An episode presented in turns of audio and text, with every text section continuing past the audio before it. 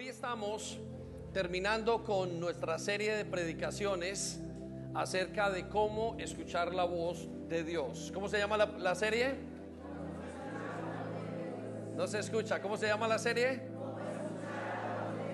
Muy bien, y esta serie usted la va a encontrar en nuestra página de cclondon.com y vamos a estar, y esta es la última de las series. Vimos desde cómo escuchar la voz de Dios, qué necesitamos dejar, qué necesitamos hacer, cuáles son los pasos para seguir. O sea que si hay algo que nos interese como iglesia es poder escuchar la voz de Dios. Mire, no hay nada que nos deba interesar más que escuchar la voz de Dios. Muchas cosas nos interesan, pero lo que más nos tiene que escuchar, interesar es escuchar la voz de Dios. Y hoy vamos a terminar con identificando tres enemigos internos que tenemos a la hora de escuchar la voz de Dios. Y hay muchos más enemigos, pero Creo que esos tres son más que suficientes y además es lo que estamos viendo nosotros como pastores en la iglesia. Entonces necesitamos atacar esos enemigos, tumbar esos Goliat, derrotarlos y poder presentarnos delante de Dios para escuchar su voz. Entonces cierre sus ojos allí donde está y vamos a pedirle a Dios que nos hable. ¿sí?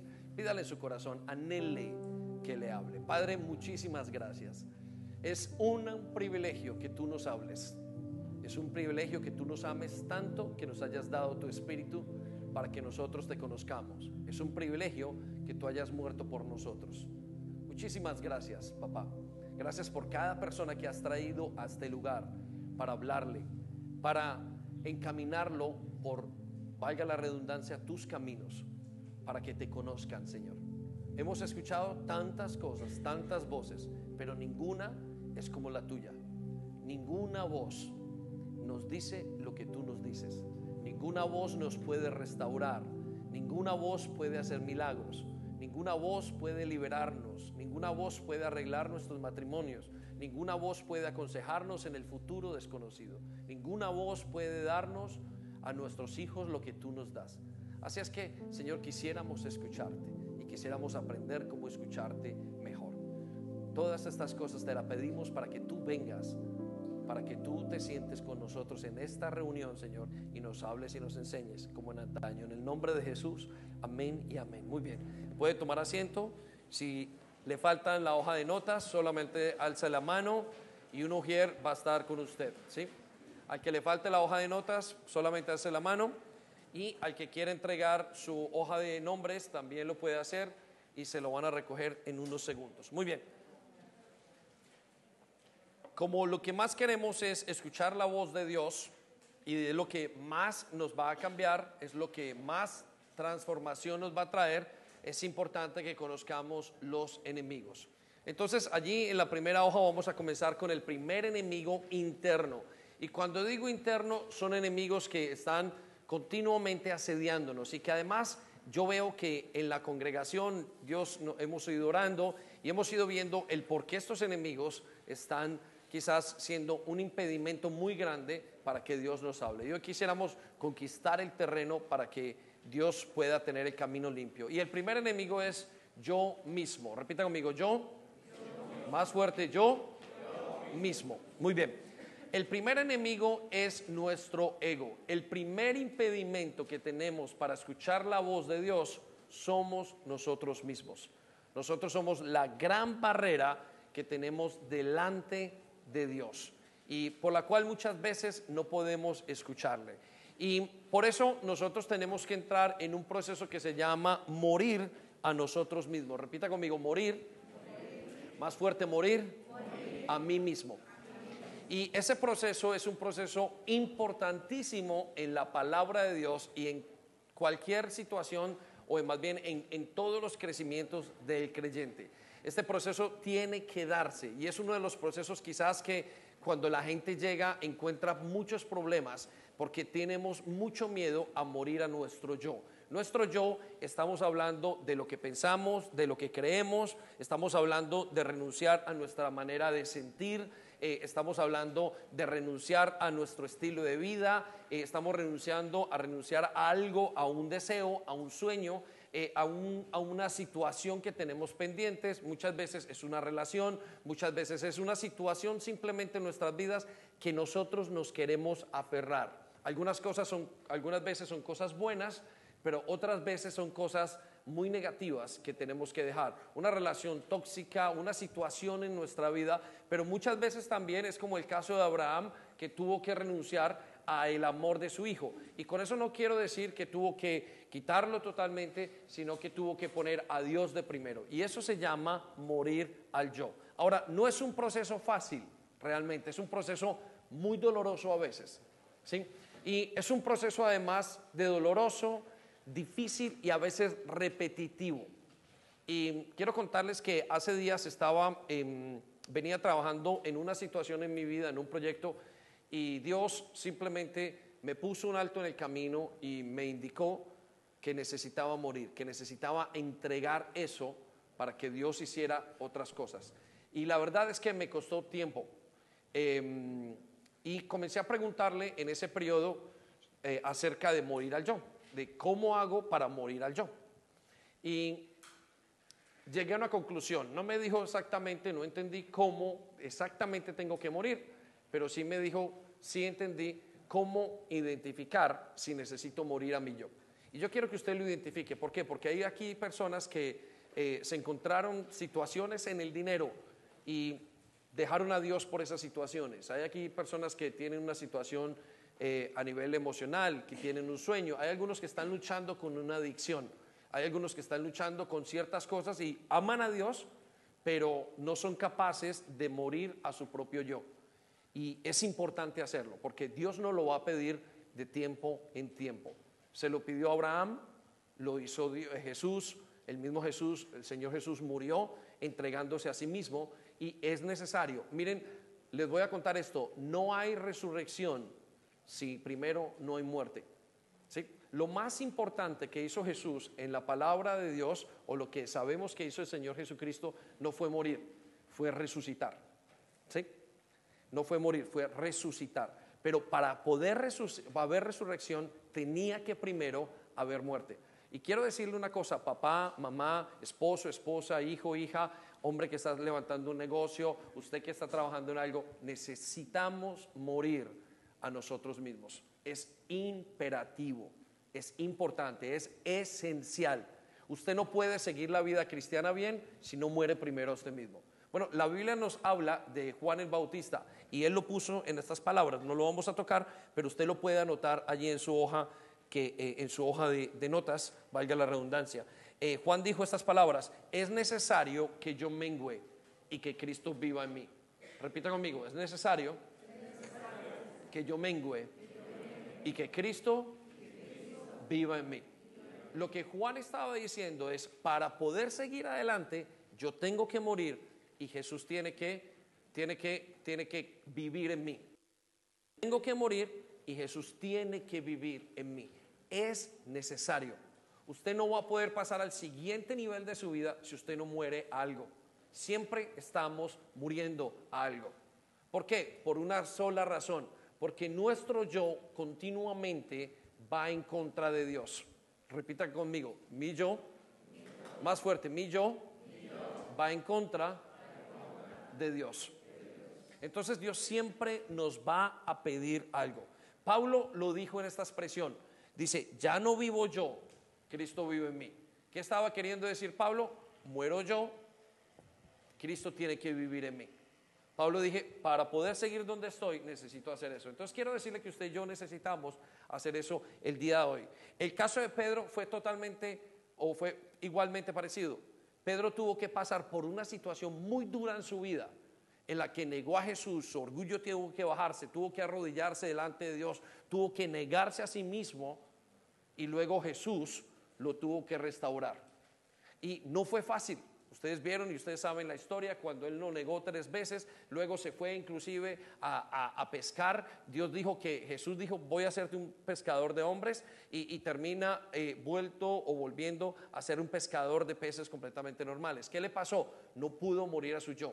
En ese momento en su vida estaba muriendo, estaba quebrantándose a sí mismo. Entonces es muy importante aunque sea doloroso, si usted quiere escuchar la voz de Dios, que usted muera, que usted se niegue a sí mismo. De hecho, quiero decirle esto, no se puede ser discípulo si no se muere a sí mismo, porque Jesús dice, el que quiera seguirme, tome su cruz y sígame. Lo que le está diciendo en pocas palabras es muera y sígame. Entonces, sin muerte no hay resurrección. Sin muerte no hay fruto. Ahora, yo sé que la gran mayoría de nosotros no queremos dejar un sueño, dejarlo ir por alguna razón, porque estamos, porque yo quiero que esto me pase, porque yo quiero que esto sea mi situación, porque yo quiero, porque yo me lo imagino, porque el mundo me lo ha dicho. Pero quiero que sepa que Dios sabe bien qué es lo que más nos conviene. Y usted puede estar luchando en eso y no soltarlo. Y si usted no lo suelta, quiero decirle que se va a hundir con él. Por eso, no tenga miedo de soltar la situación en la que está y dársela a Dios, porque Dios le va a dar más fruto. Ya le dije, y, debería notarlo, sin muerte no hay resurrección, sin muerte no hay fruto. Y vaya conmigo a Juan capítulo 12, versículo 24. Juan capítulo 12, versículo 24. Y vamos a leerlo en esta traducción paráfrasis para que podamos entender en una perspectiva de lo que Dios dice. Mire lo que dice. Ustedes saben que el grano de trigo no produce nada a menos que caiga en la tierra y muera. Repita conmigo, a menos, más fuerte, a menos que caiga en la tierra y muera. Si usted no cae y muere como creyente, no va a haber crecimiento, no va a haber multiplicación, no va a haber vida, no va a haber evangelio. Tiene que morir. Todos tuvieron que morir. ¿Qué piensa? ¿Por qué piensa usted que no tiene que morir? Para poder seguir a Jesús, usted tiene que morir a usted mismo. Las buenas noticias las encontramos en la siguiente parte del versículo. Si muere, repita conmigo, sí, Repita conmigo, sí. La palabra sí es si quiere, si logra morir a su propio yo, da una cosecha abundante. La cosecha no va a venir si usted no muere. Y yo sé que dentro de la congregación tenemos gente combatiendo con sueños y están aferrados a los sueños, están aferrados a ciertas cosas. Suéltelo. Si no lo suelta, no va a poder seguir adelante. Necesita soltar lo que Dios le está pidiendo que suelte. Y eso, ¿por qué? Porque se lo está pidiendo su yo. Necesita soltarlo. Necesita soltar si es una relación, necesita soltarlo, soltarlo, dejarlo ir. Y quiero decirle, Dios le va a devolver una cosecha. Dios nunca se va a quedar con nada. Dios nunca le va a pedir nada para quitarlo, para dañarlo. Dios nunca le va a pedir nada para que usted le vaya mal. Él dice, yo sé los planes que tengo de ustedes son planes de bien y no de mal y les voy a dar el fin que ustedes esperan. Ese es el plan de Dios. Pero en cuanto nosotros nos aferremos a sentimientos, a situaciones, a, pensamientos que tenemos en la vida, nosotros perdemos esa parte de Dios y retrasamos nuestro proceso de crecimiento. En otra versión, esta misma parte nos dice, este mismo versículo, Juan 12, 24, en la palabra de Dios para todos, dice así, te digo la verdad, si, si un grano de trigo no cae en la tierra y muere, sigue siendo el mismo grano. Repite conmigo, el mismo, más fuerte, el mismo, grano. Usted seguirá igual en su vida, tal como vino. Tendrá más conocimiento, tendrá más herramientas, pero no va a ser transformado. La transformación tiene que pasar en un momento en el que usted muere a sí mismo. Y ese es un momento de dolor. Algunas personas en ese momento de dolor, ¿sabe qué hacen? Salen y corren. De miedo a morir a sí mismos, salen y corren a otro lugar. Y se esconden de Dios. Y nosotros decimos, si hubieras esperado, Dios te hubiera bendecido. Entonces hay cosas en las que tenemos que morir. Yo quiero que piense cuáles son esas cosas en las que usted tiene que morir para que Dios le hable. Porque Job nos dice, el libro de Job nos dice, Dios nos ha hablado muchas veces, pero nosotros no le hemos escuchado. Yo quiero que piense y se detenga, ¿qué cosas Dios le está pidiendo y que usted sabe que tiene que morir? Nosotros encontramos eh, en la biología, o en biología encontramos la historia del águila, y, nos dice, los libros de biología cuentan la ciencia, que el águila tiene que subir a un lugar y tiene que renovarse y comienza a golpear su pico y comienza a golpearse ella misma contra las rocas y a quitarse ciertas partes para volver a volar. dice que vuelven a ver más allá de lo que usualmente ven y vuelan aún más alto. Son más efectivas. ¿Sabe por qué? Porque decidieron morir a sí mismas. Y ellas voluntariamente entran a ese proceso de renovación. Entonces, si queremos escuchar la voz de Dios en los siguientes días y queremos que Dios realmente nos guíe y sabemos que lo más importante, necesitamos entregar, aunque sea doloroso. Ahora mire lo que dice en la siguiente parte del versículo, pero si cae en la tierra y muere, produce muchos granos. Tenga por seguro que si usted decide morir a usted mismo y entre más rápido muera, usted decide dar su yo, más fruto va a traer. Casi siempre y en todos los aspectos que he visto yo, donde Dios le pide a una persona que muera, esa persona da frutos más rápidamente de lo normal. Entonces, no sé cómo morir rápidamente, pero sí sé cómo tomar la decisión más rápidamente. Y si usted hoy toma la decisión de morir, decide en el Señor, en un trato, Señor, voy a morir, no me va a importar, lo voy a dejar, voy a entregar esto por ti, por mí, por todo lo que yo tengo adelante, entonces lo, yo creo que Dios nos va a ayudar a morir. Y ah, en el caso mío, ese dolor fue muy rápido, fue, eh, iba yendo y, lo iba notando, pero Dios, Dios hizo algo para que muriese y el dolor no fuera tan intenso. Todos tenemos que morir a algo. Entonces, quiero mostrarle cuatro aspectos que usted tiene en su hoja de cómo sabe o cómo sé que tengo que morir. Y el primero es, sé que tengo que morir primero cuando aprendo que morir es un requisito espiritual para crecer. ¿Sí? Entonces, la primera razón es cuando usted sabe o cómo morir o cuando sabe que tiene que morir es cuando usted sabe y conoce que es un principio para crecer espiritualmente. Aquellas personas que yo conozco que son libres en el Señor y llevan muchos años, tienen una capacidad de morir rápidamente. ¿Sabe qué es? Entregan rápidamente lo que tienen. Y muchas veces el comentario es, uy, no, yo no me enredo con esta situación, yo la entrego rápidamente. Entonces quiero que piensen eso. Usted sabe que tiene que morir a su yo cuando usted conoce que es un principio espiritual. Entonces, eso es la primera parte para saber. La segunda manera de saber que tiene que morir a su yo es cuando sus circunstancias alrededor lo muestran. Circunstancias alrededor indican que usted tiene que morir. Repita conmigo, las circunstancias, más fuerte, las circunstancias, más fuerte, las circunstancias me lo indican. De repente usted no sabe que tiene que morir, no está seguro, pero comienzan a pasar cosas a su alrededor. Mire, usted se acordará que cuando el Señor comienza a hablar de su muerte, comenzaban a pasar ciertas cosas y él decía, ha llegado la hora. El Señor Jesús iba directo a la cruz, directo a la muerte. Ha llegado la hora. Esto me indica, esto me indica, esto me indica, esto me indica. Y las profecías se iban cumpliendo. Es muy parecido a nosotros. De repente usted sabe que tiene que morir cuando su esposa se la dice, cuando su esposo le dice, cuando usted la situación que está pasando no está seguro internamente, pero todo indica a su alrededor, mm, tengo que morir porque me estoy quedando viejo, me estoy quedando añejo, algo me está pasando y tengo que tomar una decisión. Entonces en este caminar que yo iba pasando, nadie me había dicho que yo tenía que morir, pero simplemente comencé a ver indicaciones, aquí uno, aquí otra cosa, aquí otra cosa, aquí otra cosa, aquí otra cosa, y comencé a entender, algo tiene que pasar en mi vida. Yo tengo que renovarme. Usted tiene que renovarse. Y si usted se aferra a ese yo, quiero que sepa que se va a hundir con el mismo yo. Lo voy a llevar a la tercera manera de observar que usted tiene que morir. Y la tercera manera es cuando usted permanece en un conflicto o lucha interna. Repita conmigo, conflicto, más fuerte conflicto interno. Y ese conflicto interno muchas veces es, por ejemplo, con la palabra de Dios.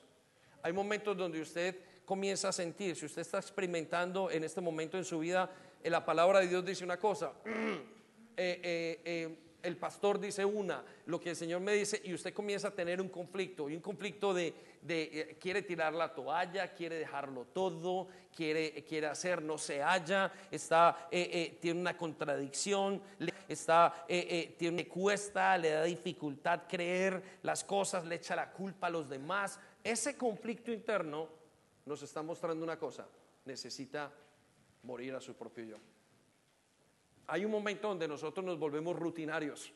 y donde creemos que tenemos toda la razón.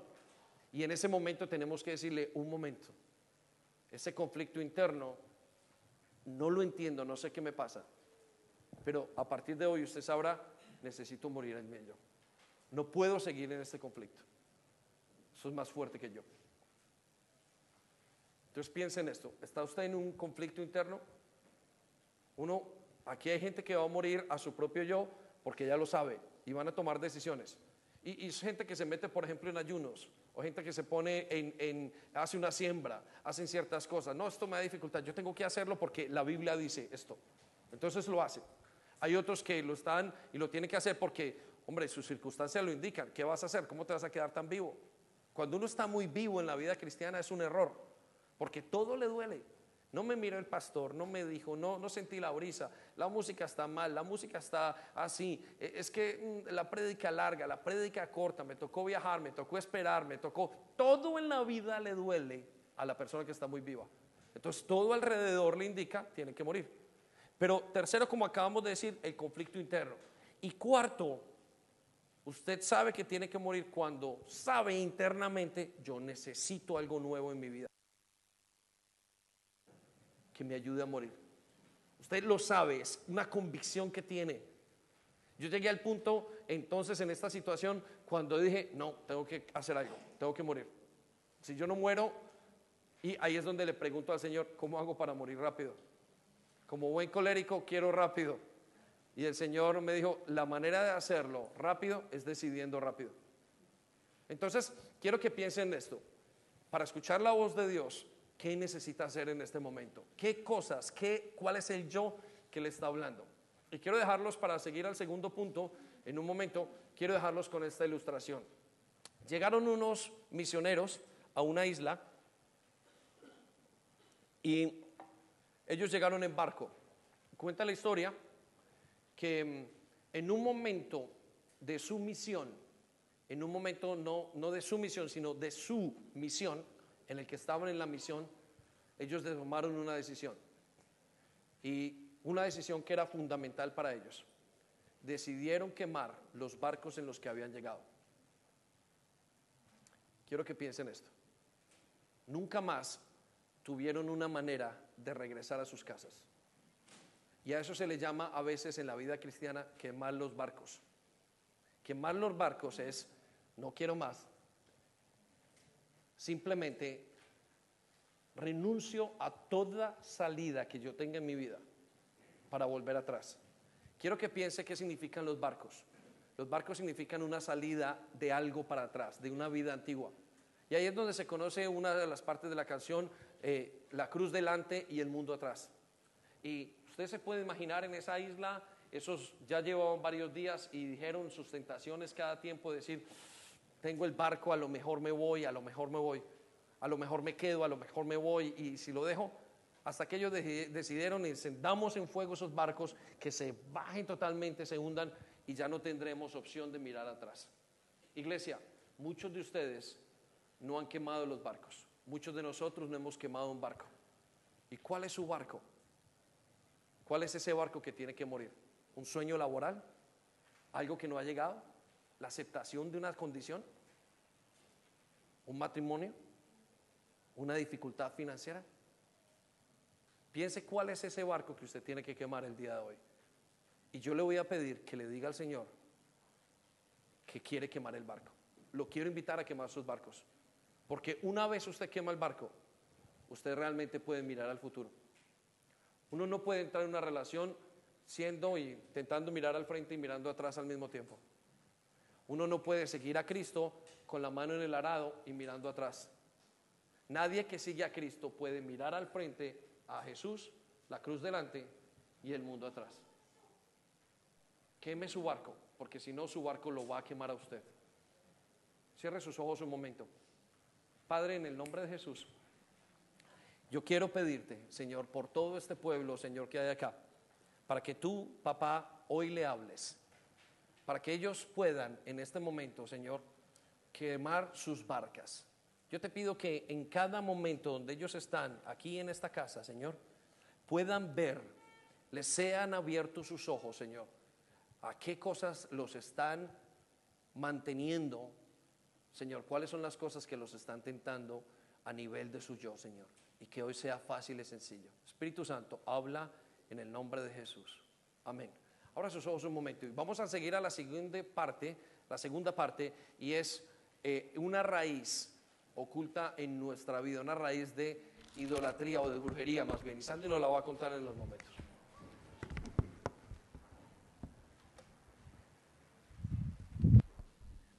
Bien, otra, otra raíz, que es lo que no nos deja, eh, qué es lo que no nos deja conectar con Dios, qué es lo que no nos deja avanzar, porque estamos a lo mejor estancados, estamos bloqueados. Y una de estas raíces escondidas, le puedes llamar una raíz escondida en mi vida, la vamos a ver ahora, se llama la raíz de la brujería. ¿sí? La raíz de la brujería. Y esto ha estado sonando, es, obviamente lo hemos conocido a través de la palabra, eh, pero esto ha venido impactando mucho a los corazones, ¿no? Nos ha llamado mucho la atención porque esto, esto es lo que nosotros hemos visto en, las personas, en la iglesia, aunque ya nosotros no decimos yo no hago brujería, de pronto venimos, sí, de nuestras familias o de nuestros ancestros que hacían brujería, literalmente levantando cosas abominables a Dios, pero realmente ahora la brujería está disfrazada en la iglesia y es de una manera diferente, que es lo que vamos a ver, esa raíz en tu corazón. Lo que la brujería es prácticamente la rebelión con Dios. El hombre se revela con Dios, se, se revela ante la autoridad legítima que viene de Dios. Y eso es, eso es brujería. ¿Sí? Entonces, la brujería ¿De dónde proviene? Proviene de la humanidad caída del hombre, de nuestra naturaleza de pecado, de donde nacimos nosotros. ¿sí? Tenemos nosotros una naturaleza de pecados, una, una, de una manera innata de pecar, consciente o inconscientemente caemos en el pecado.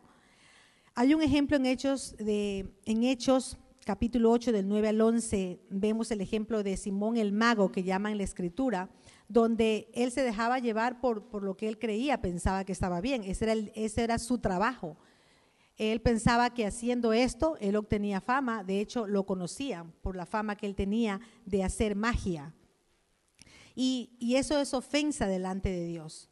Y a lo mejor muchos de nosotros pensamos que lo que estamos haciendo no ofende a Dios. Por eso tenemos que revisar en el corazón cuál es la raíz, qué está en mi corazón que no me deja conectar con Dios, por qué no escucho su voz, por qué no puedo orar, por qué no leo la Biblia, por qué es difícil conectarme en la iglesia, por qué no puedo estar en el lugar, en células, porque a lo mejor es algo, es la brujería que te está impidiendo, porque la rebeldía, la rebelión es contra la autoridad de Dios, la autoridad de Dios legítima que es Dios y hay otra autoridad que es ilegítima que viene de Satanás, que es la brujería. Entonces ah, hay dos autoridades. ¿sí? No podemos estar nosotros sin autoridad, porque tarde o temprano vamos a estar sujeta a alguna. Entonces, es importante que tú mires en tu corazón la rebeldía, la, la brujería que está ligada a la rebelión. Las dos están juntas. Una persona que tiene rebeldía tiene brujería. ¿Sí? Es muy importante que lo analices. Los que participan con la los que se rebelan participan con la brujería. Y en primera de Samuel 15, 23 dice la Biblia, porque la rebelión es como el pecado de adivinación. La rebeldía es como el pecado de adivinación y la desobediencia como la iniquidad y la idolatría. ¿Por qué se asemejan tanto estos? Porque van de la mano. O sea, cuando tú le liberas a una persona de brujería, tú te das cuenta que tras de la brujería está la rebeldía de la persona. O si lo liberas de rebeldía, está la brujería. Y tenemos el ejemplo del rey Saúl. El rey Saúl era un rey de Israel. Y este rey, eh, este rey dice que Dios se apartó de él porque él se rebeló. Él desobedeció las órdenes que Dios le había dado a Saúl. No obedeció. Por tanto, eh, la presencia de Dios no estaba, pero en un momento de, de angustia, porque venían los enemigos a pelear contra él, porque era el rey de Israel, en ese entonces, él, los enemigos venían a pelear y él se dice que tuvo miedo.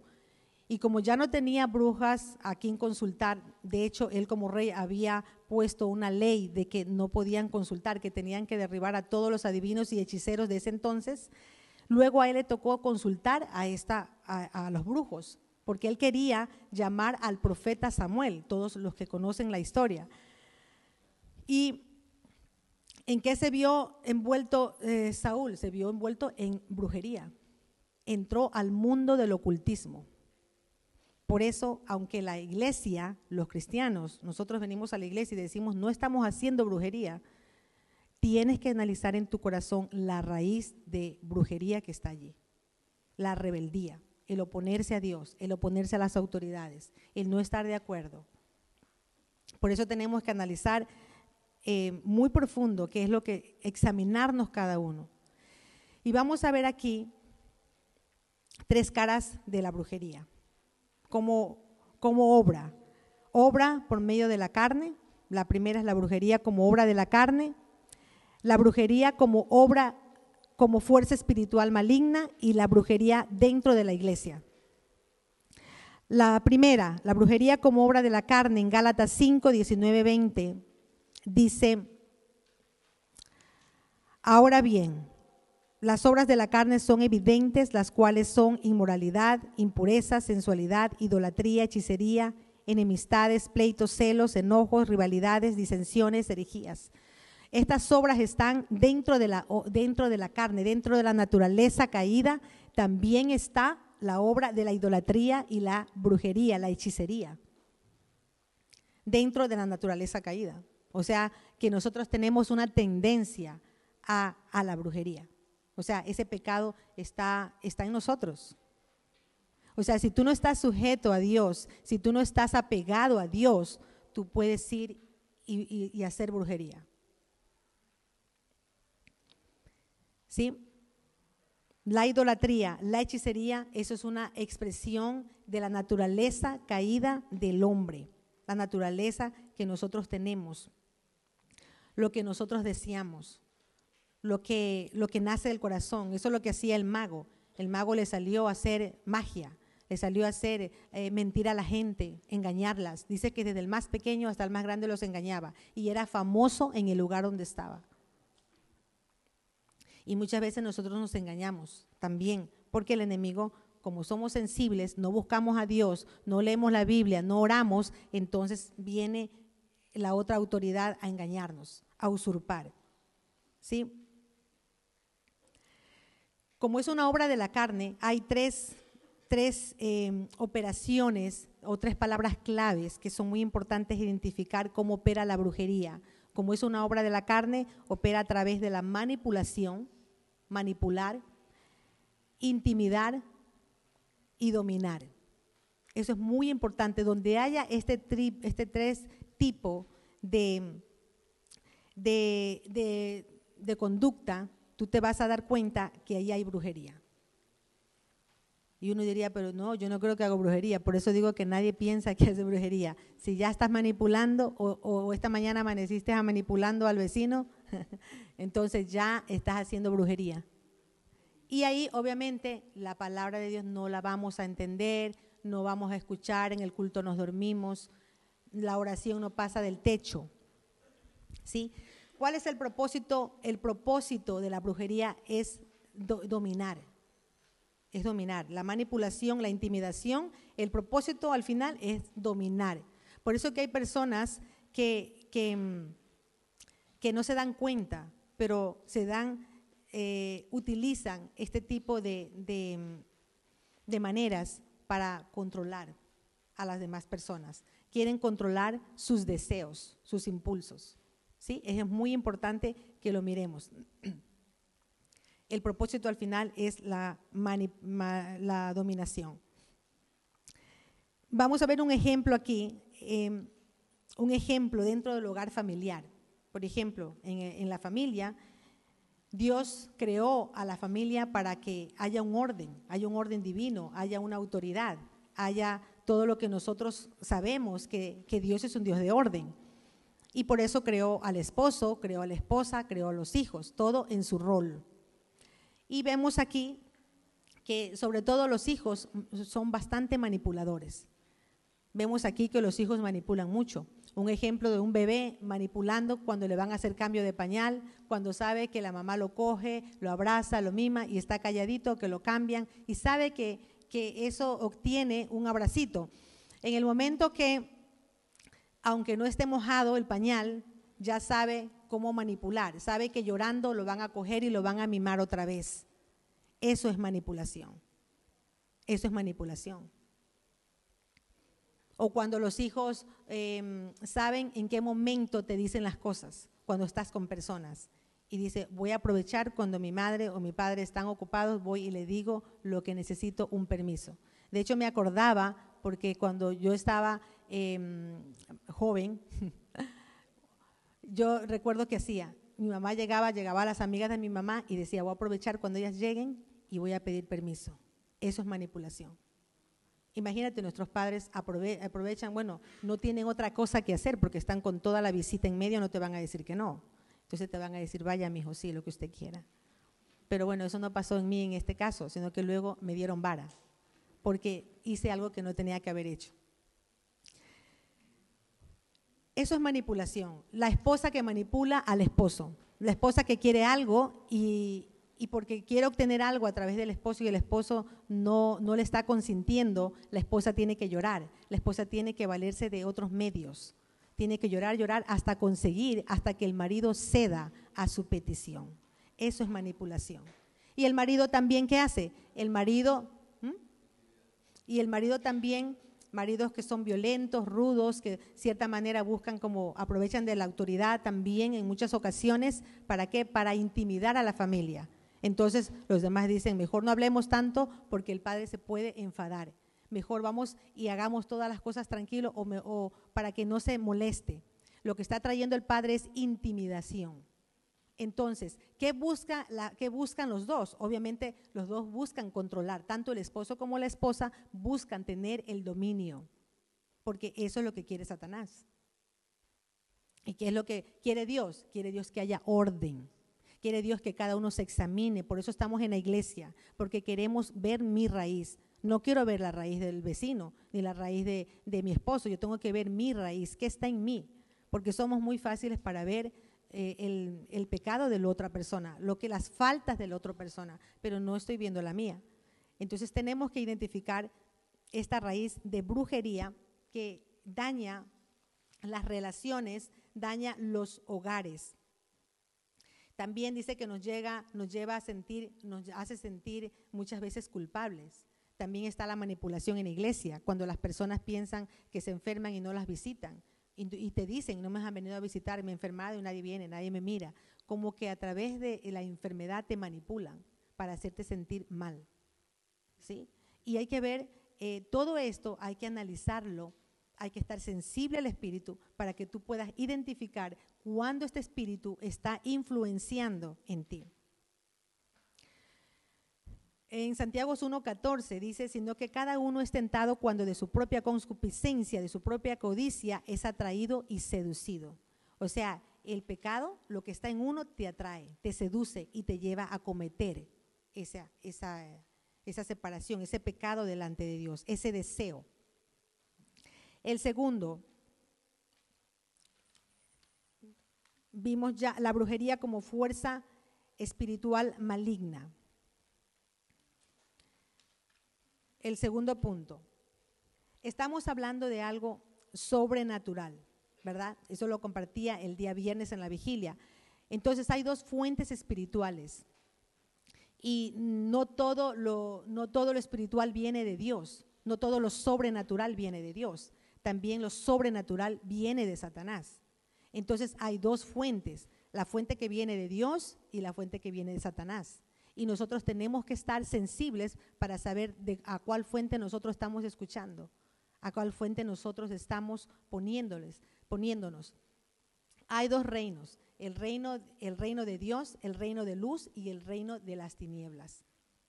Por eso nosotros tenemos que tomar decisiones y eso es la vida cristiana. La vida, la vida en Cristo, eh, la vida cristiana eh, se basa en tomar decisiones. Tu vida es de decisiones. Todos los días decidimos, todos los días qué hacer. No podemos dejar que el enemigo robe, robe eh, lo que Dios un día sembró en nosotros. Y vemos aquí tres principales ramas de la brujería, que son la brujería, la adivinación y la hechicería, y sus características.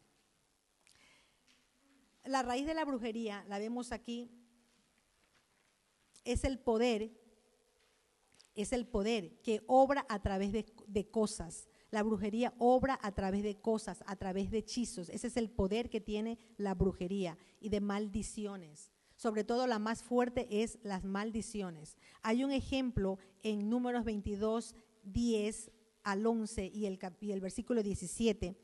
Algo que pasó con el pueblo de Israel, de el cual aquí eh, estaba, eh, el pueblo llamó Balac, era un, el rey, para que mal, llamaba a Balán para que maldijera al pueblo, llamó a Balán para que maldijera. Y esto lo podemos nosotros eh, decirlo como Balán era un brujo, a lo que podríamos llamarlo hoy era un brujo, a que estaba llamando este rey para que maldijera al pueblo de Israel. ¿Y por qué vemos aquí a Balac? Balac no está, Balán no estaba como definido en su vida cristiana, para ponerlo así. No había una definición. Entonces, ¿qué pasa? Tú puedes tener, este, ser sensible al mundo de Dios y ser sensible al mundo espiritual, porque no hay una, no hay una definición. La persona que está con Dios está firme, no hay nada que te mueva, Tú estás firme en lo que Dios te ha dicho, en lo que Dios te ha llamado. Pero la persona que no está firme es muy susceptible a los cambios, a lo que te dicen, al que dirá, al que escucha las voces por aquí, voces por allá, al que te convence, te dejas guiar fácilmente por cualquier voz que escuches.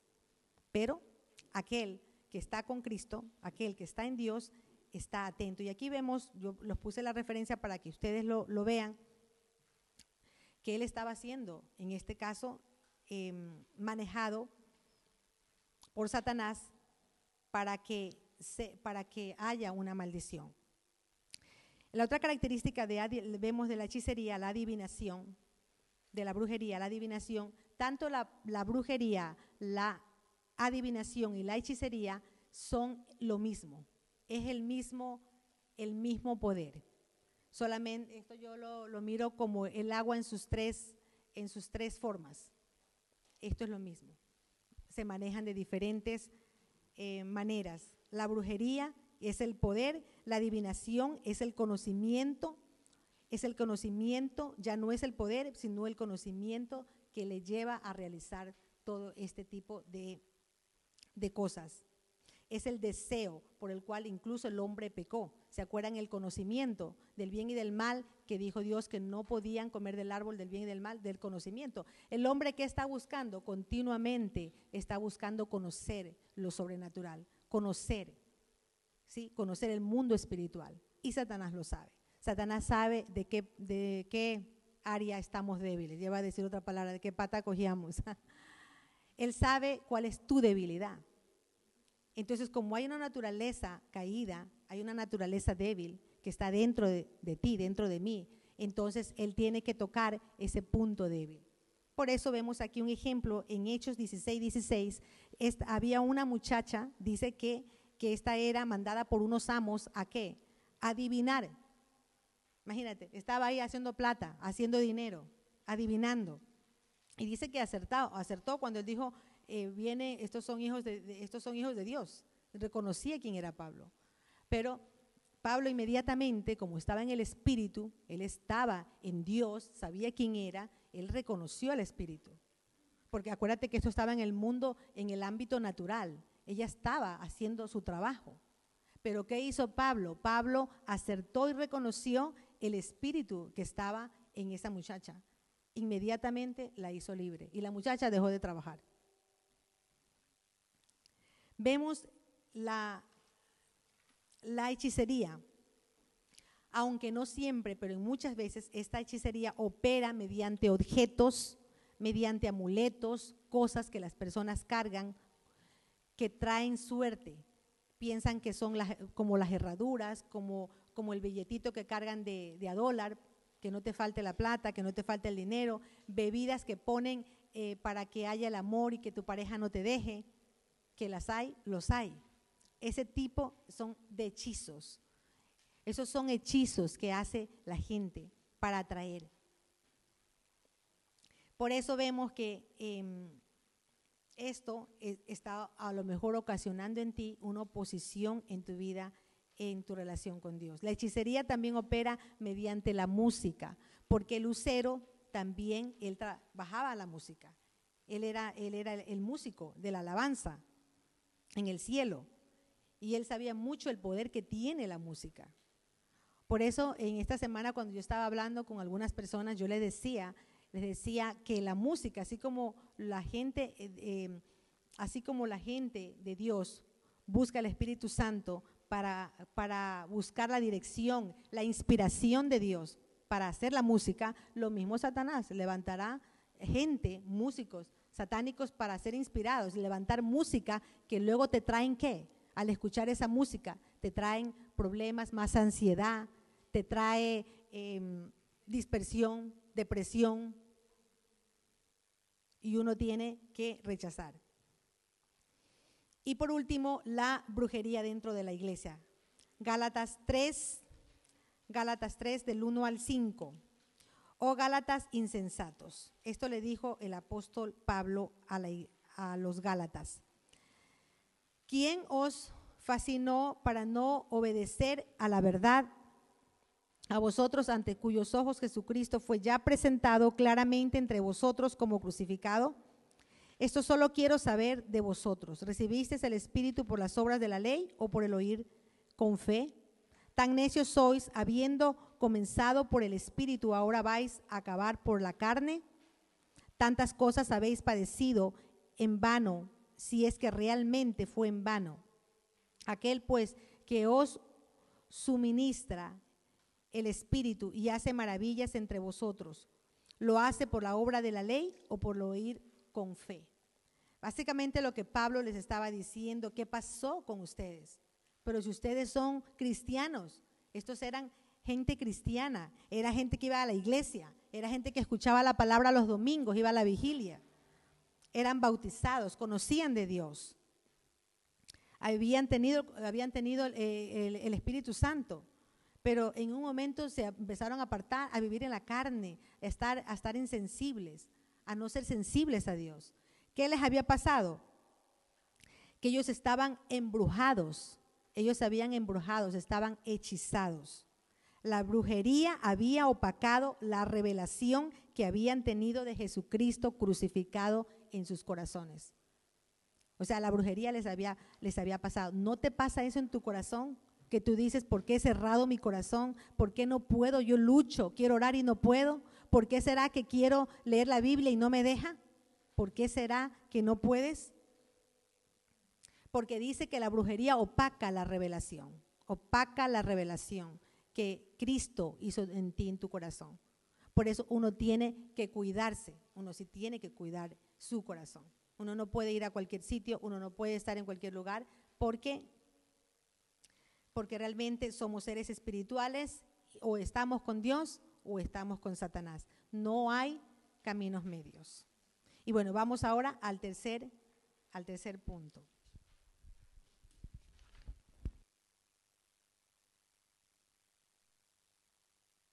Con esto em, tenemos que analizar este punto que nos decía Sandy acerca de la brujería o la raíz de brujería. A veces pensamos que cuando Simplemente nosotros dejamos, las prácticas que mm, ahora consideramos sucias, malas, equivocadas, ya no las hacemos más. Pero realmente cada una de esas prácticas tienen una raíz. y en este caso, la raíz detrás de la intimidación eh, de los hogares, de los esposos que hablan fuerte y todo el mundo tiene miedo y se calla y si este señor se alborota, Ahí hay una brujería de eh, lo que decía ahora Sandy acerca de la manipulación y al final es dominar. Y, lo que termina dominando el hogar es silencio, depresiones, quitar la alegría, quitar todo lo que el Espíritu Santo hace en el hogar. Entonces, si queremos escuchar la voz de Dios, hoy hay que pedirle al Señor que nos quite la raíz de brujería que tenemos por dentro. Brujería ya cristiana, aparentemente. No, ya no lo hago, pero sí lo continuamos haciendo, porque Él sabe que tenemos una, que tiene a veces cosas de nosotros que nosotros queremos hacerlas a nuestra manera. Entonces la brujería consiste en alcanzar algo a la manera que no es de Dios. Quizás la brujería es la, religión más grande que hay, ¿no? Y quiere decir eh, el no obedecer a Dios, ¿no? Entonces, bueno, hemos visto tres, dos cosas hasta el momento. Uno, el enemigo que es el yo. Segundo enemigo, la raíz de brujería.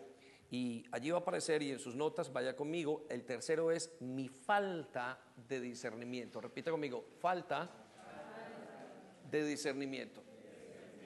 Estamos aquí, mi falta, más fuerte, mi falta de discernimiento. Y, quiero que esto sea muy puntual para cada uno de nosotros. Em, le voy a enseñar, la gran mayoría o algunas personas no saben y en, la, en el contexto qué significa discernimiento. El discernimiento es la función o la habilidad de reconocer entre el bien y el mal. Repita conmigo, reconocer. Más fuerte, reconocer, entre el bien y el mal. Entre lo santo, lo profano, entre lo puro y lo impuro. Es esa capacidad que Dios nos da cuando llegamos donde Él está o donde a nuestras vidas o cuando Dios llega a nuestras vidas. Eh, casi siempre cuando uno es pequeño, eh, es decir, cuando uno es un bebé espiritual, uno no sabe discernir y entonces encontramos muchas personas que están en la iglesia y ¿qué pasó? No, pues pastor, terminé enredándome con esta persona, terminé haciendo esto, terminé haciendo. Y eso es muy común en las personas nuevas, en el Señor. ¿Por qué? Porque no tienen discernimiento, es como un niño. O sea, un niño le ponen a decidir entre lo bueno y lo malo, no lo sabe. Entonces, el discernimiento es como un cuchillo. Repita conmigo, cuchillo. Y ese cuchillo lo que hace es cortar la situación en el momento adecuado. Es cortar una situación y saber discernir, saber apartar la situación y lo que Dios está haciendo en esa situación y lo que no es de Dios. ¿Sí? Eh, les voy a explicar de esta manera. Recuerdan el rey Salomón, ¿no? El rey Salomón nos dice la Biblia que una de las cosas más famosas del rey Salomón es que el rey Salomón, cuando fue llamado a ser rey, le pidió a Dios que le diera sabiduría para llevar al pueblo. En realidad, la palabra que le estaba pidiendo era discernimiento. Repita conmigo, discernimiento. Y lo que le estaba diciendo es, Señor, ayúdame que entre que yo camino con este pueblo y lo gobierno, yo pueda saber y mostrarles qué es lo correcto y qué es lo incorrecto.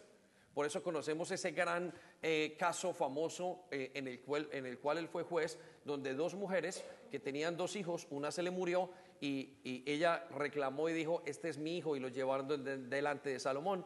Y cuando lo llevaron delante de Salomón, él supo elegir exactamente qué era lo que estaba pasando en ese momento. Y la elección que él hizo con Salomón fue, dijo, córtelo en un lado y a la mitad y sabremos quién es, quién es la dueña. Y la mamá dijo, no, tómalo tú, déjalo porque ese es mi hijo. ¿Sí? Y yo no quiero que le pase nada. Y aunque ella tenga que llevárselo, pero yo no quiero que ese bebé muera. Eso se llama discernimiento. Y eso es lo que se llama el cuchillo del creyente. Y usted tiene discernimiento. Dios le dio discernimiento cuando usted vino o cuando usted comenzó a caminar con Él. Cuando usted lo recibió en el corazón, Él le dio la capacidad de diferenciar entre lo bueno y lo malo. Y ese discernimiento es importante, pero quiero que sepan esto, ese discernimiento se daña, ese discernimiento va perdiendo el filo con el tiempo. Y me temo decir que muchos o que algunos están perdiendo el filo y por eso no escuchan la voz de Dios. Quiero que vaya conmigo a Levíticos capítulo 10, versículo 9 para enseñarle qué significa esto. Levíticos capítulo 10, versículo 9. Escuche en voz clara lo que dice la palabra de Dios. Cuando tú, estas son palabras que le dijo Dios a el sacerdote Aarón para estar en el templo y para tener una relación con él y para estar en el día a día y para trabajar con él. Le dijo, cuando tú o tus hijos tengan que entrar en la tienda del encuentro, estamos hablando en el templo o en la vida espiritual, por decirlo así, no deberán beber vino ni bebidas fermentadas no sea que mueran. Repita conmigo, mueran. Dijo él, es una ley permanente que pasarás de padre a hijos. Repita conmigo, padres, a hijos. Esta es una ley permanente delante de Dios. Toda persona que quiera caminar con Jesús tiene que tener esta ley. No puede entrar de cualquier manera a caminar con Él. No se confundan, iglesia, porque creemos que Dios es bueno, ha perdonado nuestros pecados, nosotros podemos hacer lo que queramos. Nosotros podemos mentir, podemos tomar las decisiones, podemos estar un día hoy, eh, mañana, hoy con prostitutas y mañana estar en la casa de Dios sirviendo. Hoy podemos tener sexo y podemos tomar drogas y podemos venir y podemos ver lo que queramos. Estamos equivocados. Y eso se llama falta de discernimiento. ¿Sí? Entonces muchas personas se encuentran en un momento donde dicen, uy, ¿qué pasó en mi vida? Y ya llevaba mucho tiempo y uno dice, ¿qué pasó? ¿Por qué no pudo decidir correctamente? Y es debido a que le faltó discernimiento, le faltó a ese cuchillo filo. Escuche lo que dice en el versículo 10. Entonces, para que ustedes puedan distinguir, repita conmigo, distinguir. La palabra distinguir es discernir. Dice, en lo sagrado y lo profano, entre lo puro y lo impuro. El discernimiento es la capacidad de discernir entre las cosas de Dios y las cosas del mundo, entre lo sagrado y lo impuro, entre lo santo y lo profano, entre lo que es de Dios y lo que no es de Dios. Y eso no lo sabe la gente hasta que no viene a Dios y comienza a caminar y a aprenderlo. El discernimiento es algo que se aprende, es un cuchillo que se afila. Y ese cuchillo va perdiendo ese filo. Y va perdiendo ese filo por dos razones. Anótelas allí, usted las tiene. El filo del discernimiento se pierde primero que todo por el placer. Repita conmigo, placer. Más fuerte, placer. Pastor, entonces, ¿Dios es aburrido? Dios es que no quiere que tenga placer. Dios es el inventor del placer. Dios es el inventor de las cosas buenas. Dios hizo la sexualidad, pero lo dejó para un momento y para un lugar y para unas normas o bajo unas normas apropiadas. ¿Sí? Y esas normas son el matrimonio, porque sabía que iba a poder ser cuidado correctamente en ese lugar. Fuera de ese lugar crea estragos, depresiones, abortos, niños, separaciones, eh, hijos sin padre, hijos desprotegidos, mujeres que no pueden, pobreza, una cantidad de cosas. Entonces quiero que piensen esto. El discernimiento es un cuchillo que a usted le fue dado para vivir su vida, para que cada situación que venga en su vida usted sepa qué hacer y qué no hacer. Pero el discernimiento pierde el filo cuando yo como creyente me entrego al placer. Se lo voy a explicar de esta manera. Yo decido, por ejemplo, ¿cómo pierdo? ¿Cómo pierde filo el cuchillo? Cuando yo comienzo, por ejemplo, a, bueno, hoy me tengo, estoy muy cansado, tengo que darme algo de placer. Voy a mirar eh, el internet, voy a mirar un poquito de pornografía, voy a mirar esto, voy a mirar lo otro. Hoy voy a hacer, hoy voy a darme el gusto que quiera. Hoy, hoy, hoy, quiero, eh, eh, quizás es malo y es bueno el placer. hoy quiero hacer esto, por ejemplo, dedicarle esto a mis hijos. Hoy quiero dedicar esto a mi esposa. Hoy quiero dedicar y todas esas cosas que yo pongo por encima de Dios me hacen perder la perspectiva correcta de mi vida cristiana. Ahora sus ojos, ¿sí? luche contra el sueño, porque eso es muy importante. Todas esas cosas que usted tiene en su mente y cuando usted se da a ese placer, su corazón se inclina por el placer. Por eso el placer le quita ese proceso, ese, ese, ese, ese, filo a ese cuchillo. ¿sí? Porque nuestra alma está inclinada a hacer la mayoría de veces lo que está opuesto a Dios. Entonces, cuando yo cedo al exceso de placer, dejo de reconocer entre lo santo y lo profano. ¿Qué le pasó y qué nos dice la Biblia que le pasó a Salomón? Resulta que Salomón fue el hombre que más tenía poder, dice la Biblia, para discernir. No ha habido un hombre tan sabio como él. Escribió el libro de Proverbios, escribió el libro, y el libro de Proverbios es nada más y nada menos que abreviado, un consejo pequeñito de qué hacer, lo bueno y lo malo, lo bueno y lo malo, lo bueno y lo malo, lo bueno y lo malo, lo bueno y lo malo. 31 capítulos del libro de Proverbios. escribió el libro de Eclesiastés. El libro de Eclesiastés es, bueno, es la tesis de cualquier persona que está viviendo. Escribió parte de los salmos y es considerado como el rey más sabio que ha habido sobre la historia. Pero quiero que sepa esto. ¿Qué le pasó a Salomón? En los últimos días, Salomón dice que experimentó todo. Experimentó todos los placeres que hay. Usted lo puede leer en el libro de Eclesiastés. Y uno de los placeres que experimentó fue la sexualidad. Y comenzó a experimentarla con una, con otra, con otra, con otra, con otra, con otra. La Biblia nos habla de un conteo excesivo de mujeres con las que tuvo relaciones. Y al final terminó viviendo sus vidas y adorando a otros dioses totalmente diferentes, el Dios que lo había llamado. ¿Sabe qué le pasó a Salomón? Perdió su discernimiento. Lo voy a repetir. A Salomón lo que le pasó es que perdió su discernimiento. Entonces el discernimiento lo hemos perdido como cuando tenemos que tomar una decisión y uno dice, ¿qué me pasó? Ni me enteré de que debía haber tomado la decisión o la tomé equivocada. El discernimiento se ve cuando usted tiene que pasar algo en su vida y usted no sabe qué le pasó. No escuchó la voz de Dios. Dice, pero yo debí haber escuchado la voz. ¿Cómo me pasas tú a mí? ¿Qué fue lo que me pasó? Si yo antes era muy sharp, se dice en inglés. Antes yo lo hacía y me daba cuenta. Y ahora estoy perdiendo esto. Como que si usted perdiera la forma. Usted no ha perdido la forma, usted ha perdido el discernimiento. ¿Sí? Cuando usted le permite y un padre le permite a sus hijos hacer lo que quiera, es porque pierde el discernimiento.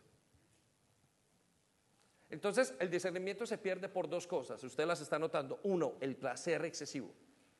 Y dos, la desobediencia. ¿Por qué la desobediencia? Porque la obediencia me lleva a conocer la voluntad que es contraria a la mía. ¿Por qué nos es difícil obedecer? Porque va en contra de lo que nosotros queremos. ¿Cuántos de aquí les, eh, les, es fácil obedecer? Alza la mano. Les es fácil obedecer. ¿Están seguros? Se están mintiendo. O la Biblia la están haciendo mentirosa. Porque no hay nada más difícil que obedecer. Porque es ponerme mi yo debajo de Dios o debajo de las personas que están a mi alrededor. Lo más difícil que hay es obedecer. Porque cuando yo obedezco, yo tengo que decirle, David, no eres tú, obedece lo que otra persona te dice. ¿Estamos? Entonces quiero que piensen eso. El discernimiento es un cuchillo que tiene un afilamiento y ese afilamiento se pierde. Y usted sabe que lo pierde cuando está en situaciones y usted dice, ¿qué me pasó? ¿Por qué estoy tomando esta decisión? ¿Por qué no entiendo lo que Dios quiere para mí? ¿Sí? Por eso muchos de los nuevos tienen que venir a nosotros los pastores o a los líderes y preguntan continuamente, y yo lo entiendo. ¿Por qué? Porque no tienen discernimiento. Pero después de que pasa el tiempo y una persona está involucrada y conoce al Señor y camina con Él y ya no sabe qué hacer, es que ha perdido el discernimiento. Ese cuchillo ha perdido el filo que tenía que tener. Y ya no corta esa carne o esa situación por, por el lado, por el... Tenía que cortarla a los 52 centímetros bien cortada. Ya lo corta a los 80, a los 90, a los 100. Entonces hablaba con unos jóvenes esta semana y les decía que cómo ellos iban a enseñar a sus hijos si no tomaban y ellos mismos no eran capaces de discernir correctamente. Mire padre, yo le digo una cosa. Si usted cree que sus hijos pueden tener relaciones antes del matrimonio, les pregunto, ¿cómo le van a ustedes? Perdón, si ustedes tienen relaciones antes del matrimonio, ¿con qué cara le enseñan a sus hijos que no pueden?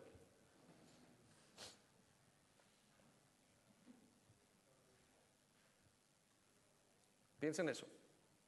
El discernimiento es algo que se tiene que afilar continuamente en nuestra vida. Vamos a ver entonces cómo se afila. Usted tiene las notas allí y ya vamos a terminar en unos segundos. ¿Cómo se afila el discernimiento? ¿Cómo hago yo, pastor, si yo entiendo y que he perdido y mire, me fui de placer en placer y se me olvidó cómo era la vida con Dios? ¿Sí? Me fui, me enredé aquí, se me olvida, ya, ya la, la situación se vuelve como nublada. Entonces, cada situación que una persona, cada decisión que un creyente toma después de que ha perdido filo, el discernimiento es inapropiada. Y fallan continuamente y vuelven a caer, tropezar con la misma piedra y vuelve a tropezar con la misma piedra. ¿Por qué? Porque no logran darle en el punto o no logramos. Porque estamos enseñados al placer. El placer genera una cosa que se llama dopamina. Repita conmigo, dopamina. Dopamina es algo que cuando hay algo que yo tengo en mi mente, en mi vida, estoy haciendo, me produce un, un, químico en mi mente que me provoca tener más. ¿Sí? Las drogas son dopamina, entonces la persona quiere una descarga de dopamina, de adrenalina. La pornografía causa dopamina. Eh, eh, ciertas cosas causan dopamina. También hay cosas buenas que causan dopamina. El amor a los hijos, el jugar, el deporte. Hay muchas cosas que causan o que, o que, o que eh, desarrollen esa dopamina o que hacen que el cerebro descargue esa dopamina en nuestras vidas. Pero esa dopamina nos hace que nosotros queramos hacer lo que nos gusta y no lo que no nos gusta. Y el problema es que Dios muchas veces nos llama a hacer lo que no nos gusta. ¿Por qué? No porque Él quiera, sino porque nosotros nos gusta lo que es opuesto a lo de Dios. Usted se preguntará qué le pasó a Abraham que tuvo que eh, sacrificar a su hijo. Y yo le digo, Dios estaba dando un ejemplo de sacrificio más adelante de lo que haría. Pero no me cabe la menor duda de que Abraham estaba poniendo a Isaac por encima de Dios. Entonces, ¿era malo Isaac? No, era malo el deseo que él tenía de ponerlo por encima de Dios. Entonces, le voy a preguntar, ¿qué cosas en este momento le están dañando su discernimiento? Mientras hablaba con estos jóvenes y les enseñaba, les decía que el discernimiento, la música, por ejemplo, les hace perder el discernimiento. ¿Por qué? Porque entre más usted escucha música del mundo, más, más, más, más se mete, usted ya no sabe qué es lo bueno y qué es lo malo. Y usted acepta eso. Cuando sus hijos vienen donde usted y le dicen, mire, y usted dice, escúchala, hijo, porque está bien, no quiero ser religioso, lo que usted ha perdido es el discernimiento. Porque el discernimiento nos dice en el versículo, en Levíticos capítulo 10, versículo 11, Dicen que una vez, voy al versículo 10 otra vez y lo leo de nuevo. Dice, para que ustedes puedan distinguir, repita conmigo, distinguir lo sagrado y lo profano, lo, lo puro y lo impuro. Versículo 11, aquí viene el punto. Y puedan también instruir, repita conmigo, instruir. O sea, transmitir a los israelitas en todas las leyes que el Señor les ha dado por medio de Moisés. El discernimiento me lo ha dado Dios para que yo pueda transmitir y enseñar a la gente qué es lo correcto y lo incorrecto. Pero si yo no tengo discernimiento, ¿cómo lo voy a hacer? Padre, si usted no tiene discernimiento en lo que es bueno y lo que es malo, ¿cómo le enseña a sus hijos? ¿Con qué autoridad? No lo tiene, usted no lo va a entender. A usted le va a parecer que todo el mundo está haciendo lo correcto. Por eso es que a usted le dicen en el colegio, eh, sí, las niñas pueden llamarse niños y los niños niñas. Usted dice, bueno, es lo normal. Usted perdió su discernimiento. ¿Por qué? Porque la palabra de Dios dice, eso es aberración, cuidado. No lo tome como normal y enséñele a sus hijos. Yo le puedo enseñar a mi hija que es anormal. ¿Por qué? Porque mi discernimiento está tan claro en ese aspecto que yo estoy cortando muy bien la situación. Y digo, tienes que amarlos, pero no puedes pensar que es normal. Porque todo el mundo fuma, no quiere decir que es, es, porque es normal que todo el mundo fume, no quiere decir que es correcto. ¿Es así? ¿Alguien piensa que fumar es correcto? ¿Que está bien? pero es lo normal. Los jóvenes dicen, es normal que fumemos, porque todo el mundo fuma, más no es lo correcto. ¿Qué es eso? Que los jóvenes no tienen discernimiento. Y cuando el padre de familia dice, mm, no importa, lo que le falta es discernimiento. ¿Estamos? Y es normal que falte si no conocemos a Dios, pero cuando ya conocemos a Dios, lo normal es que tengamos discernimiento. Entonces, ¿cómo recuperar el discernimiento? Vamos a Hebreos capítulo 5, versículo 14. Dice así, la comida sólida es para los que han crecido espiritualmente. Repita conmigo, crecido, espiritualmente. Aquí viene el punto y voy a, dar una enseñanza súper importante. Usted necesita anotarla. Y para aquellos que por la práctica han aprendido la diferencia entre lo bueno y lo malo. Repita conmigo, la práctica. Repita conmigo, la práctica. ¿qué es la práctica? Usted tiene que venir en cada situación y dice, ¿qué hago? ¿Qué hago con mi hijo? ¿Hago esto o hago lo otro? Eso es práctica. Entonces, ¿qué empezamos nosotros? No sabíamos cómo darle a nuestros hijos vara. Aprendimos. ¿Y cómo hacemos? Esto lo otro. No sabemos cómo manejar el dinero. Lo hacemos así, lo hacemos así. Y usted practica todos los días, todos los días, todos los días. Y usted vuelve y practica, vuelve y practica. Esa práctica le da discernimiento. Una persona madura en la Biblia no es una persona que sabe mucha Biblia. Es una persona que practica el discernimiento. Hay personas que han ido a la universidad a estudiar Biblia y no saben cómo tomar una decisión. Entonces, su discernimiento es muy importante. ¿Cómo afilamos el cuchillo del discernimiento? Lo primero, sacrificio. Repita conmigo, sacrificio. Miren, no hay nada que lo ayude a discernir a uno mejor que el sacrificio, que el dolor. Repite conmigo, dolor. Cuando un creyente está enfermo, escucha la voz de Dios aquí. Inmediatamente se pone a ayunar. Cuando experimentamos dolor, volvemos en nuestro sí. Uy, no sabía, Dios, cómo me alejé de ti, qué me pasó. Y comienza a escuchar la voz de Dios, el sacrificio. Ahora, ¿cuál es el problema? Que muchas personas están esperando que pasen dolor por cualquier circunstancia. Pero hay otras personas que queremos pasar dolor antes de que pasen las circunstancias.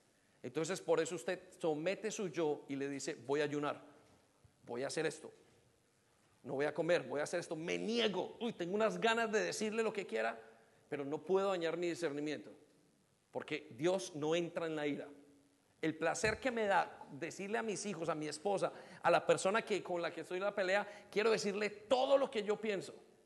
Pero yo no puedo decirle todo eso. Me tengo que colocar un cuchillo en la garganta. Tengo que hacer un sacrificio de no ceder ante mi deseo, mi placer. Me da dopamina soltar toda la ira que tengo eso me genera dopamina, genera una cantidad de cosas en mi mente. Y entonces yo me sostengo y digo, no, me sacrifico, perdono. Comienza el discernimiento.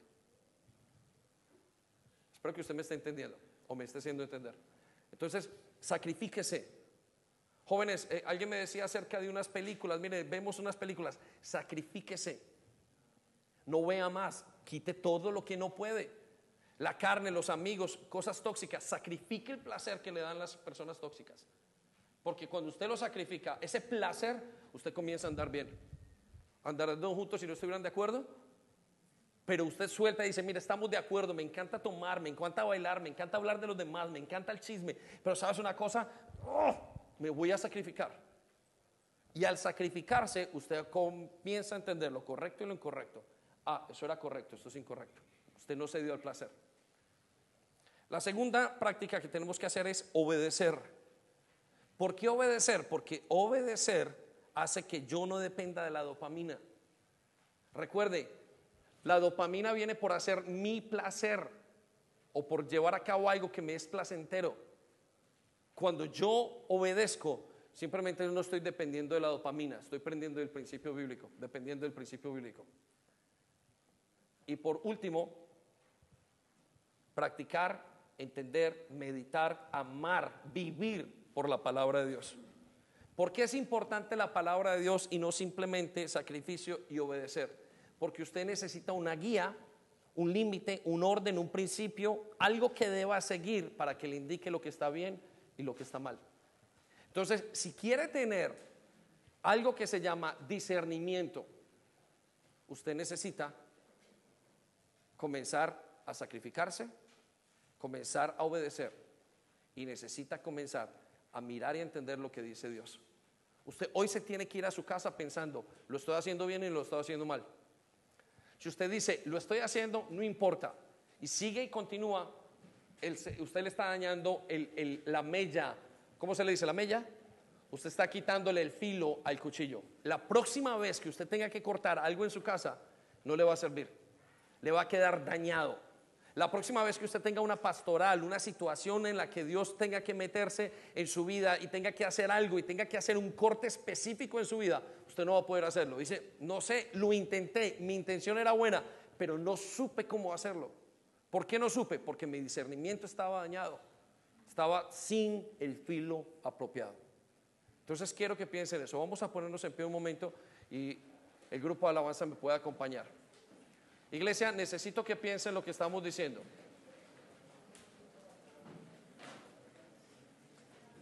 Muy bien.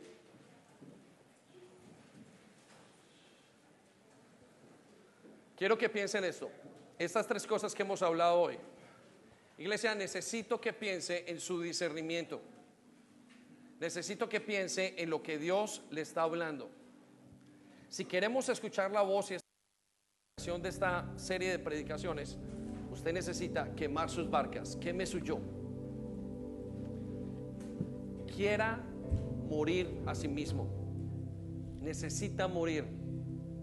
Porque esto es el primer, la primer, el primer obstáculo que una persona tiene para caminar con Dios es sí mismo. Lo que usted piensa, lo que quiere, lo que desea.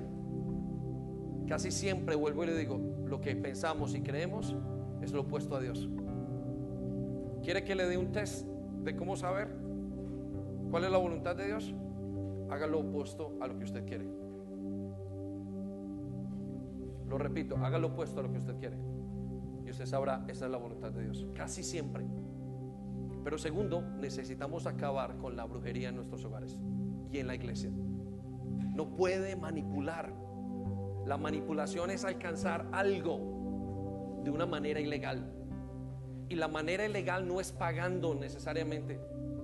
La manera ilegal es ejerciendo algo para que esa persona haga lo que yo digo. Y sobre todo lo tenemos en los hogares. Si tú no lo haces, te dejo. Pues si tú no lo haces, te dejo, dice el padre de familia, y vendo la casa. Si tú no lo haces, yo no tengo dinero. Si tú no lo haces, nuestros hijos manipulan y nos dominan, yo lo veo así en la iglesia, y los padres simplemente se dejan manipular. Hay brujería en nuestros hogares. Y usted no dice nada. ¿Sabe por qué? Porque no tiene discernimiento. Su falta de discernimiento no lo deja actuar correctamente. Pero doy gracias a Dios que en momentos como esos, cuchillo lo afila Dios de una manera para aquel que quiera oír. Da mucho placer hacer lo que nos queremos. No disciplinar, no decir nada más placer que hacerlo. Porque para usted hacer lo que tiene que hacer, tiene que obedecer. Entonces, quiero decirle esto, si queremos escuchar la voz de Dios, necesitamos derrotar estos tres enemigos. Quien tiene el poder es Cristo, pero quien tiene la decisión, la última palabra es usted. De usted depende que escuchemos la voz de Dios como iglesia. ¿Tenemos Santa Cena? Sí. La podemos repartir un momento, por favor. Entonces quiero que piense, ¿cuáles son las barcas que usted necesita dejar en su casa? Señor, es que tengo tantos sueños, es que quiero hacer esto, es que quiero, me quiero volver millonario. Meta las barcas en el agua. Encienda esas barcas, porque usted va a terminar saliendo por ese lugar.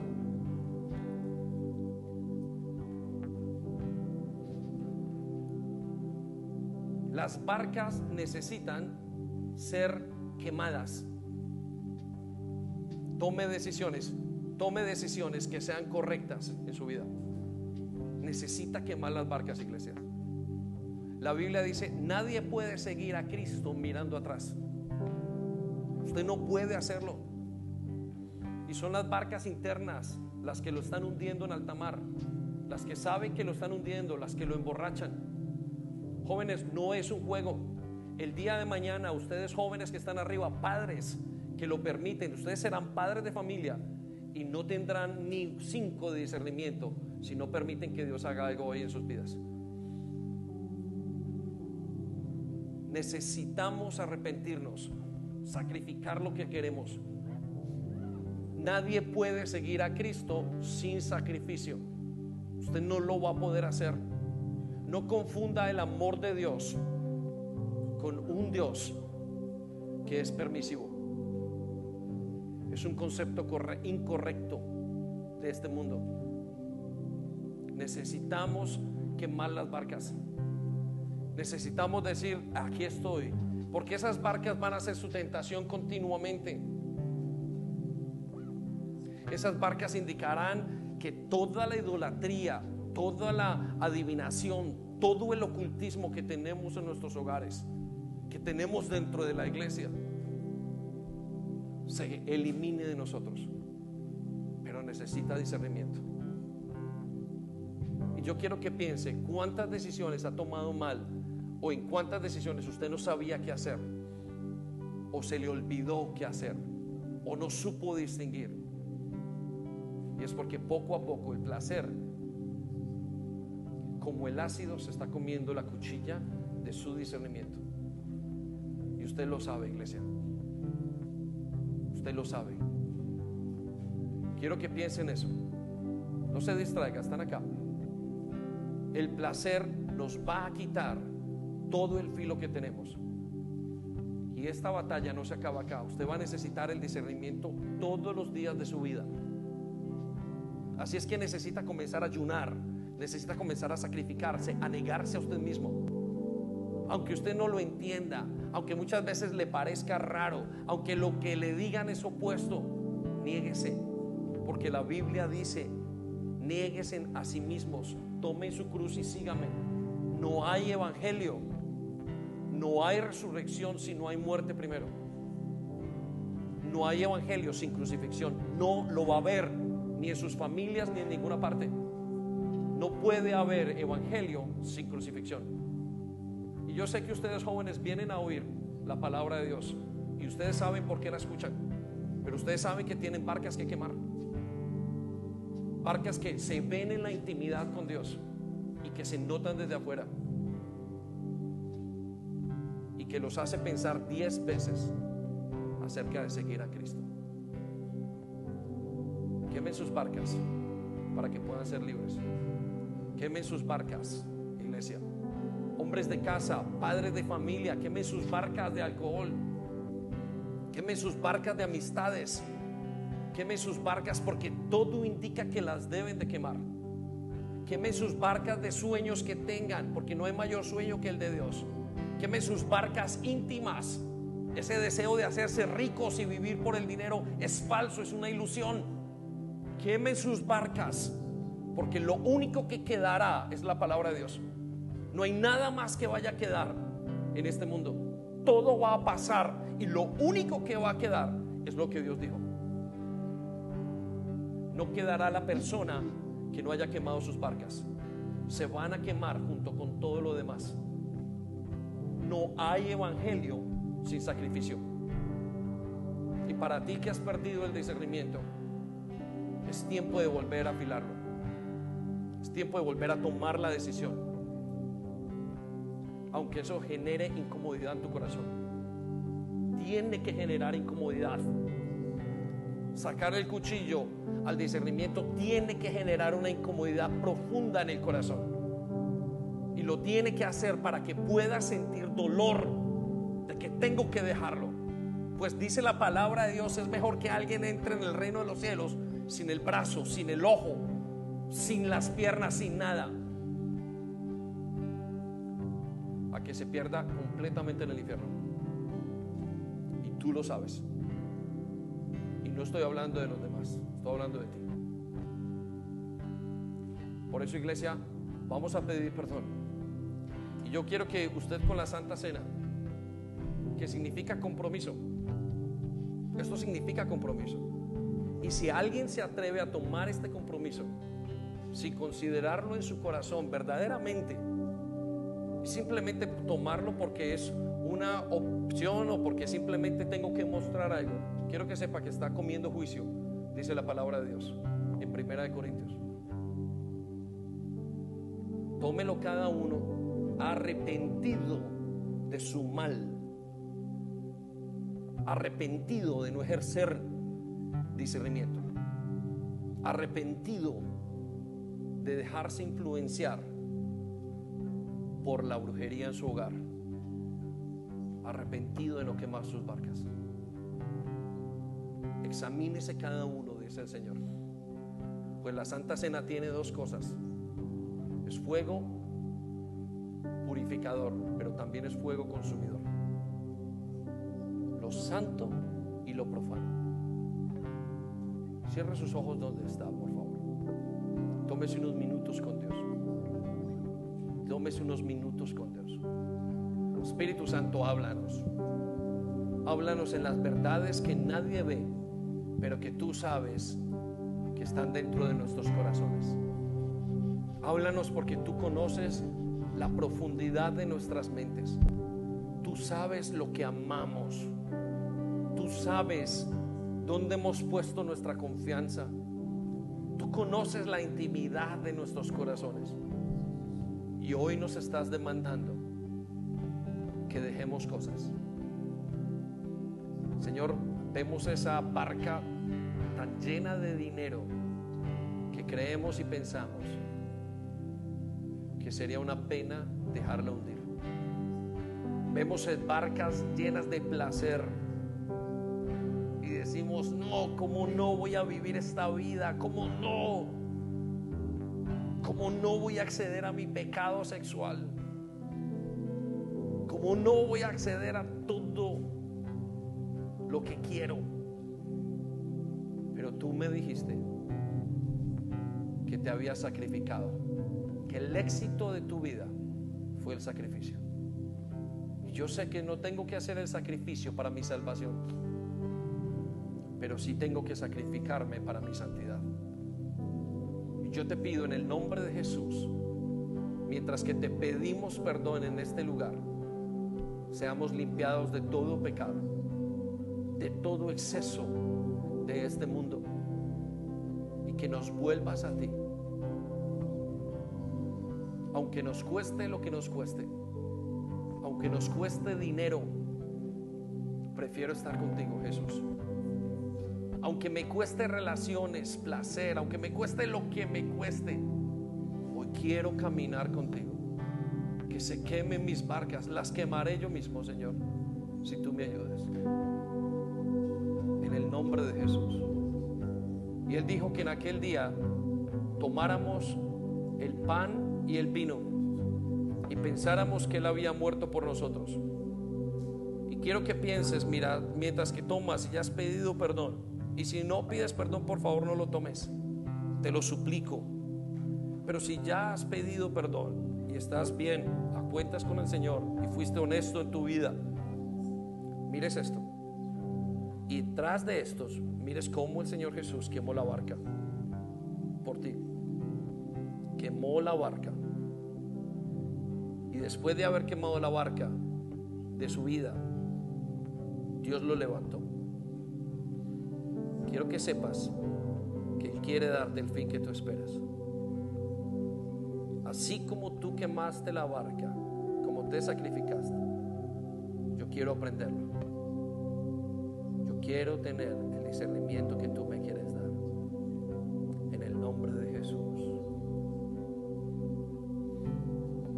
mientras usted se toma unos minutos y está listo,